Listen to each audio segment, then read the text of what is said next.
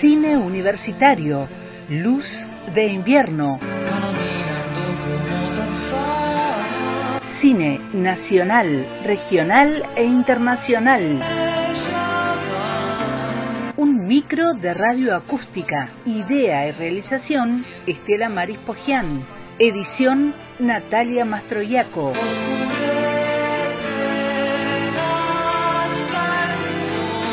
Una luz de cine en la tarde de radio acústica por antena libre.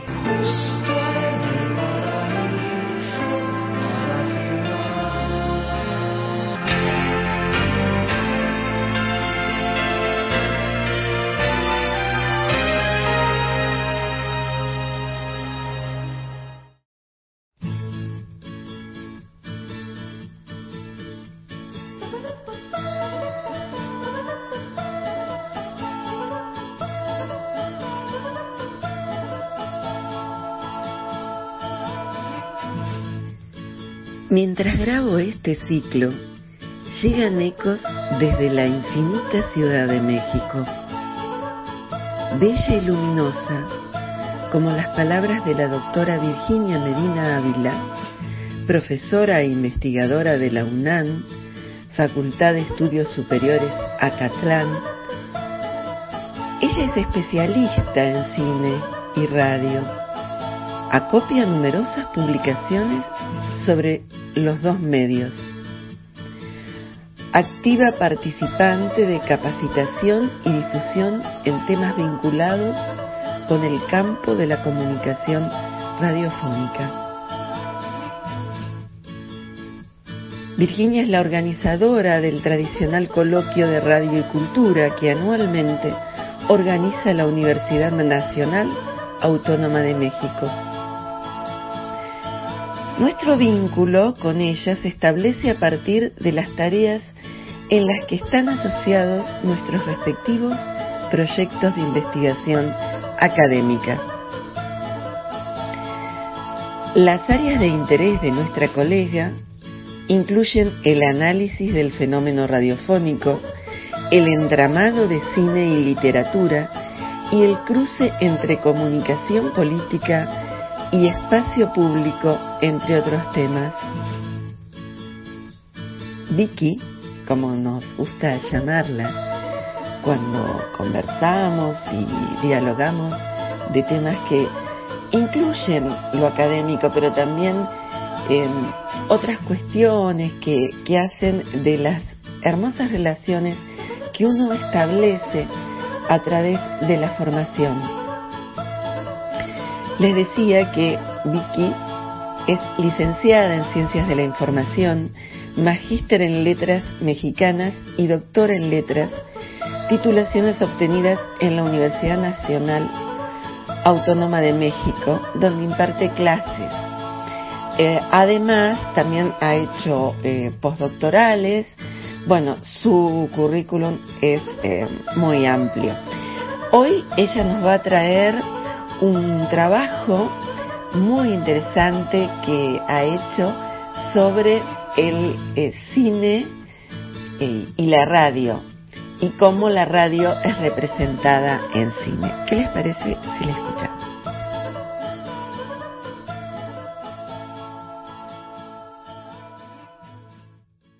Querida Estela, muchas gracias por invitarme a charlar sobre la relación entre cine y radio.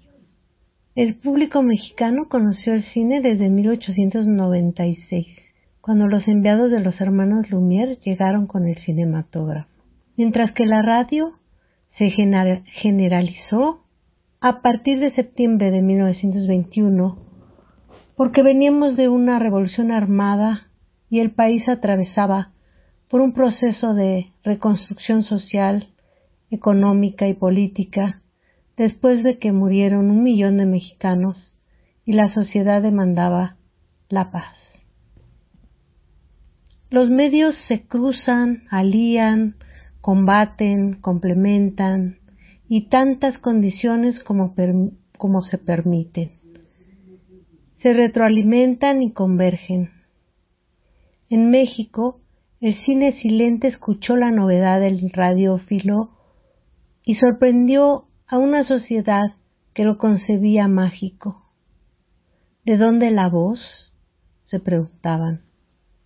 Los populares cantantes como Pedro Infante y la argentina Libertad Lamarque, protagonistas de comedias rancheras y melodramas en el cine mexicano, acudieron a los micrófonos de la radio para expresarse porque todos querían oírlos. Luego actuarían en el cine o lo que es más, aquellos que fueron actores del cine mudo, luego tuvieron voz en los radioteatros. Jorge Marrón, locutor pionero de la radio en México, inicia como actor su camino en Santa, la primera película sonora en México, en 1931. Adaptación de la novela de Federico Gamboa, que tiene como tema musical la creación del más grande compositor mexicano surgido en la radio. Se trataba de Agustín Lara, compositor muy exitoso de la década de los 30.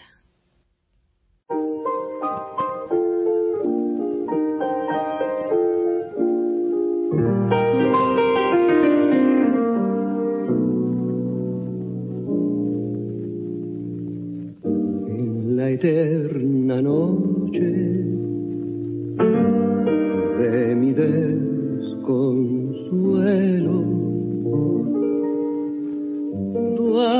sido la estrella que alumbró mi cielo. Y yo he adivinado tu rara hermosura y has iluminado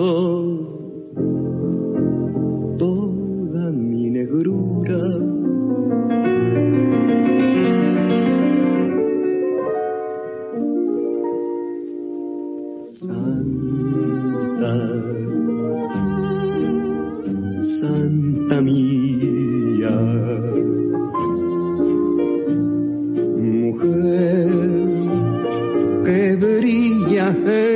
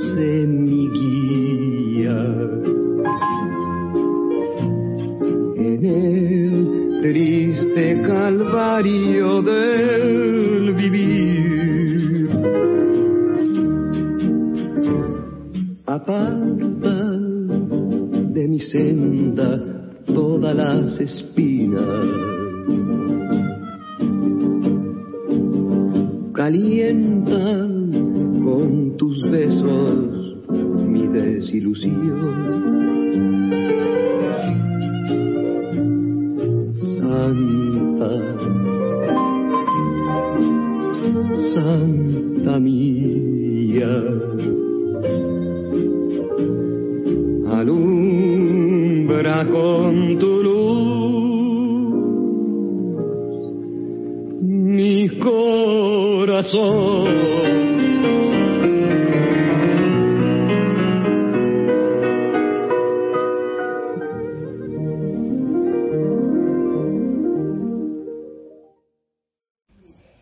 cine adaptará radionovelas, tomará artistas y técnicos radiofónicos. La radio aparecerá como conciencia en la película Cuando los hijos se van de 1941 y acompañará a los personajes. Como buen melodrama, la madre suplica a los encargados de embargar los bienes de la familia por deudas provocadas por fraudes cometidos por uno de sus hijos, le suplica, la madre suplica, que no se lleven el aparato de radio porque otro de sus hijos cantará en un programa. La madre los convence y todos lloran de emoción antes de dejar vacía la casa. Los estudios de XCW radiodifusora de 100.000 watts de potencia y su lema La voz de la América Latina desde México, será un escenario cinematográfico. En las revistas especializadas de espectáculos publicarán entrevistas con los protagonistas del Star System compartido. Algunos guionistas de cine escribirán textos radiofónicos o anuncios comerciales, y es que desde el principio la radio sustrajo la atención de los escritores, como aquellos poetas de movimiento estridentista en México, similar al futurismo italiano, con su admiración por la tecnología como la electricidad, la hélice, el avión, la radio. En la emisión de la primera estación comercial en México, la CIL del periódico El Universal y la tienda de aparatos de radio, la Casa de Radio, en su primera emisión el poeta estridentista Manuel Maples Arce recitó TSH, telegrafía sin hilos, como se le conocía en sus primeros años a la radio. T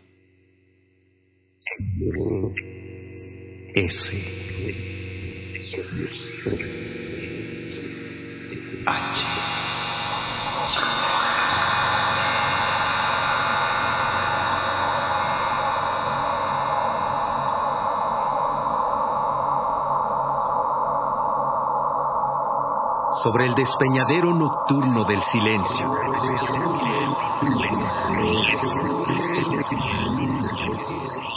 Las estrellas arrojan sus programas.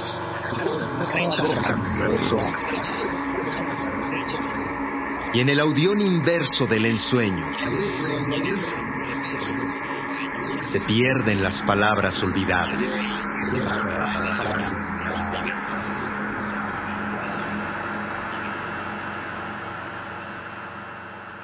T S H. T S H. De los pasos hundidos en la sombra vacía de los jardines.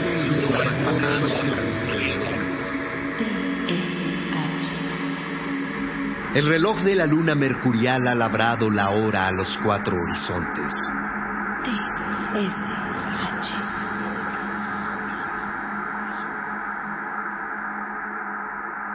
La soledad es un balcón abierto hacia la noche. T S H. ¿En dónde estará el nido de esta canción mecánica?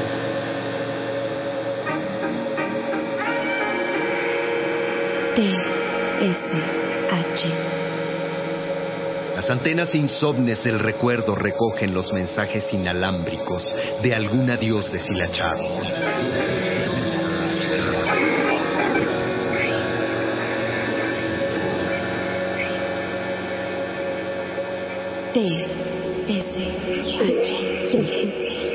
Mujeres naufragadas que equivocaron las direcciones transatlánticas y las voces de auxilio como flores estallan en los hilos de los pentagramas internacionales.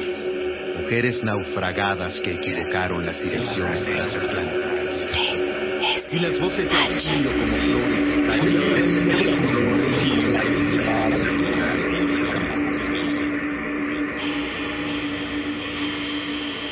me ahoga en la distancia.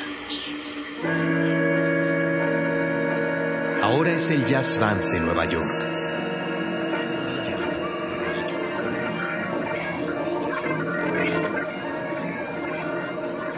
Son los puertos sincrónicos florecidos de vicio y la propulsión de los motores. Manicomio de Hertz, de Marconi,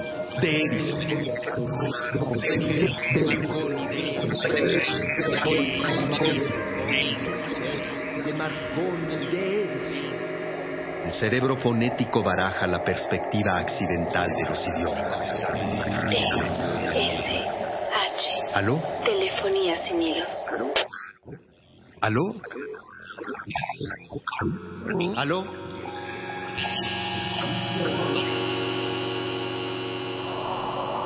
Una estrella de oro ha caído en el mar.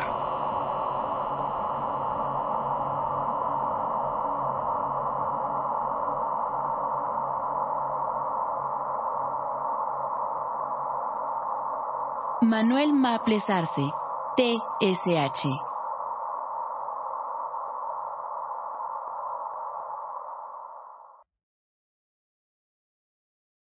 Hubo un gran actor de comedia, de teatro musical y cine muy exitoso, Joaquín Pardavé, que fue propietario de una radiodifusora.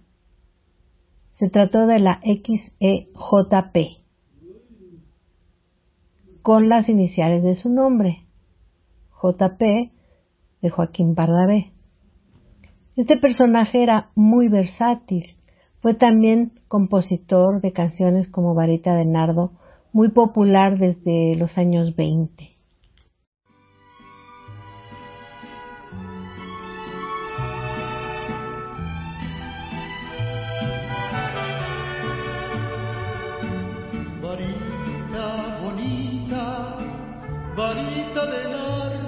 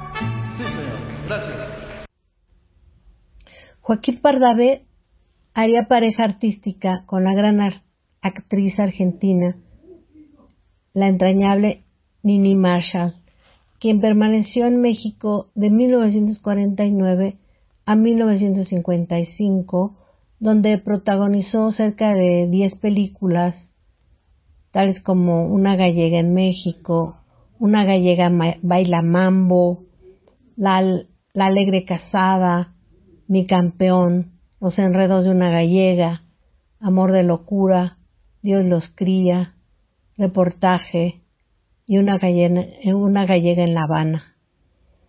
Otro actor de comedia nacido en la radio fue Germán Genaro Cipriano Gómez Valdés Castillo, conocido como Germán Valdés Tintán, actor cómico de radio y cine. En 1940, en la ciudad fronteriza de Ciudad Juárez, la Chiva, como se le conocía entonces, imitaba y parodiaba a los cantantes de la época. En poco tiempo logró instalarse como cómico de la radio en Ciudad Juárez, donde además aprendió a modular la voz, a improvisar, contar chistes, escribir sketches, leer anuncios e incluso vender tiempo publicitario. En poco tiempo se transformó en el exitoso locutor Topillo Tapas. En 1940, los empresarios Paco Miller y Jorge Maulmer conocieron su trabajo radiofónico y decidieron invitarlo a integrarse a la gira que realizaba su compañía por diferentes ciudades de Estados Unidos y México, y ya con el nombre artístico de Tintán vemos cómo el locutor de la XEJ e aceptó, de ahí saltaría al cine mm, y Tintán es un actor versátil, también cantaba, bailaba, era imitador. Personalmente, a mí me gusta más este cómico que Cantinflas. Ni hablar, soy tintanófila. Ah, pues yo, yo soy, soy soprano. soprano. No puede ser. Pues sí puede ser. Y si deja usted de preguntar y me deja cantar, se lo voy a demostrar. Bien, bien. ¿Y qué nos va usted a cantar? Algo que le voy a arreglar, el pajarito azul. Venga, maestro.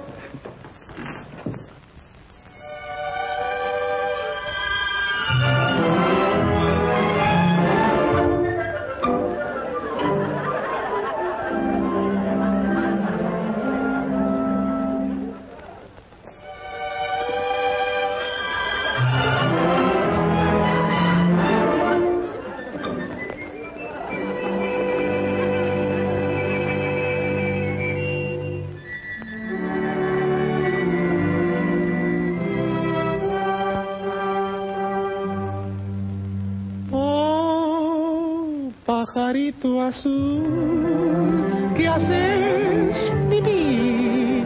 Te pido por favor, no hagas y llévale mi amor a mí, Mimi, oh pajarito azul.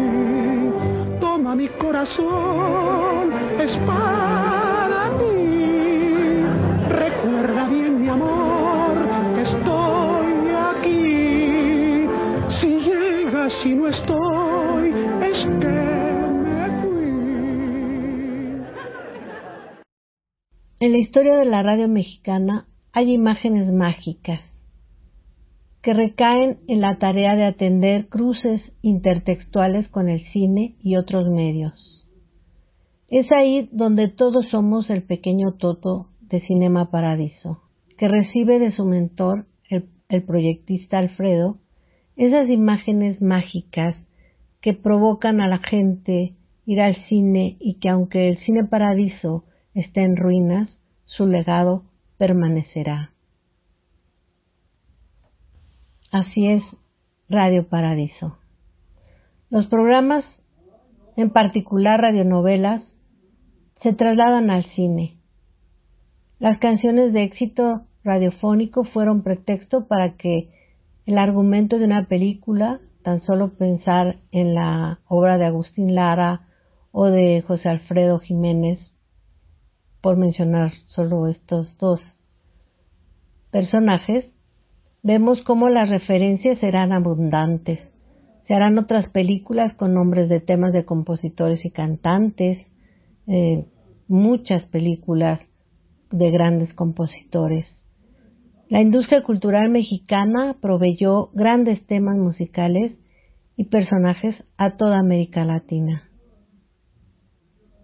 Radio Paradiso está en cada estudio, azul y oro, verde o plata, en cada una de las cabinas donde se sitúa un micrófono para iniciar y terminar con el himno nacional, en donde se puede escuchar las mañanitas con las que los mexicanos celebramos los cumpleaños para iniciar el día a día.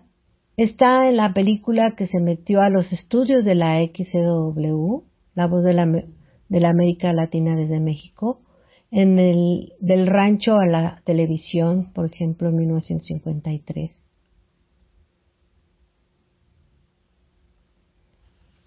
Todos los caminos radiofílmicos llevan a Roma. Película de Alfonso Cuarón, que sin acaso pretenderlo, confirmó la tesis del encuentro entre radio y cine en México. Los aparatos dispuestos en una casa de la colonia Roma transmiten desde las estaciones Radio Mil, Radio Variedades, melodías de, ciertos ídolos de la música popular mexicana como, como Juan Gabriel, José José, Leodán, Rigo Tobar. Y en los autos de la familia se escucha XELA de música sinfónica y de cámara, y Radio 590, La Pantera de la Juventud, donde se escucha rock, y en la distancia de la ciudad emergente se oye al actor Manuel López Ochoa con la radionovela Chucho el Roto.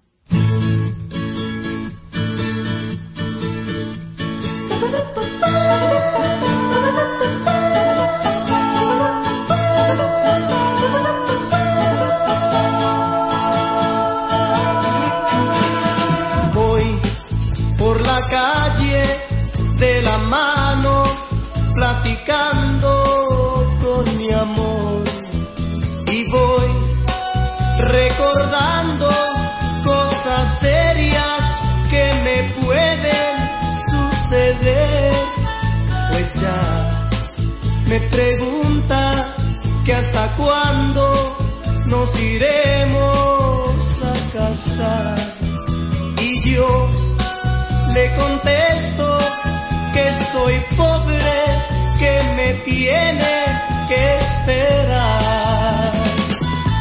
No tengo dinero ni nada que dar, lo único que tengo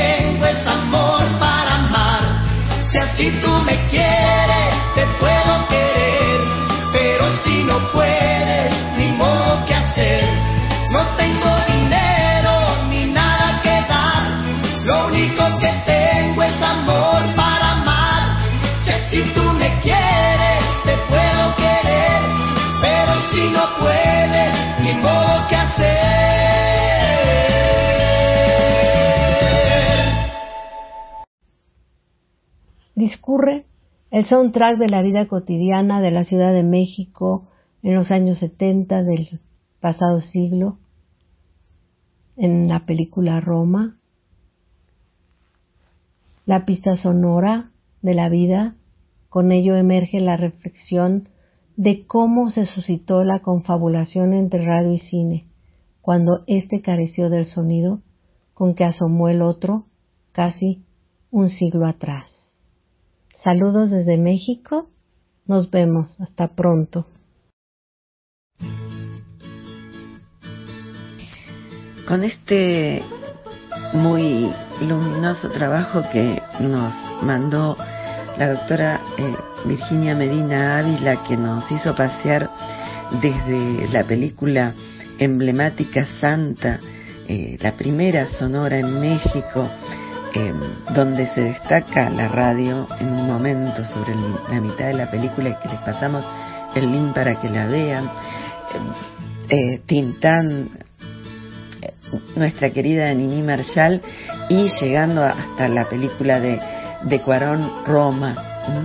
Bueno, eh, no tenemos más para decir sino volver a disfrutar en imágenes cada una de las referencias que Vicky nos trajo para, para hoy.